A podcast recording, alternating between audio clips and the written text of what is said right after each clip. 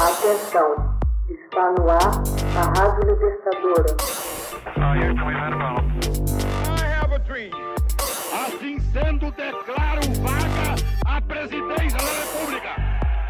Começa agora o Hoje na História de Ópera Mundi. Hoje na História, 9 de novembro de 1938.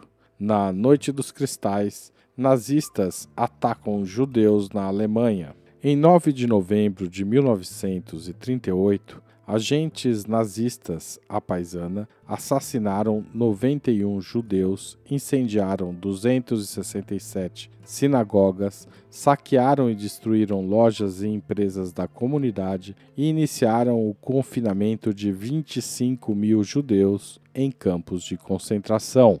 O ataque ficou conhecido como a Noite dos Cristais Quebrados e marcou o início do Holocausto, que causou a morte de 6 milhões de judeus na Europa até o final da Segunda Guerra Mundial.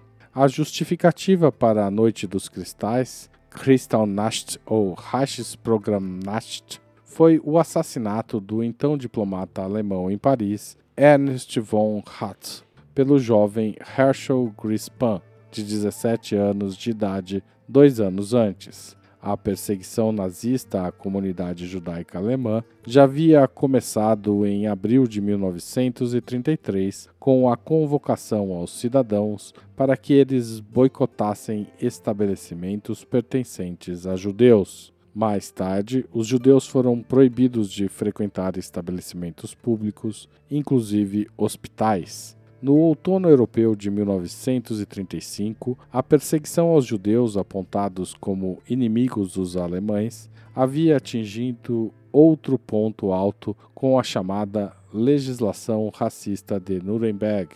Enquanto o resto do mundo parecia não levar o genocídio a sério, Hitler via confirmada sua política de limpeza étnica uma lei de 15 de novembro de 1935 havia proibido os casamentos e condenado as relações extraconjugais entre judeus e não-judeus. Havia ainda a proibição de que não-judeus fizessem serviços domésticos para famílias judaicas e de que um judeu hasteasse a bandeira nazista. Ainda em 1938, as crianças judias foram expulsas das escolas e foi decretada a expropriação compulsória de todas as lojas, indústrias e estabelecimentos comerciais pertencentes a judeus. Em 1 de janeiro de 1939, foi adicionado obrigatoriamente aos documentos dos judeus o nome de Israel para homens e Sara para as mulheres. A proporção da brutalidade em 9 de novembro foi indescritível.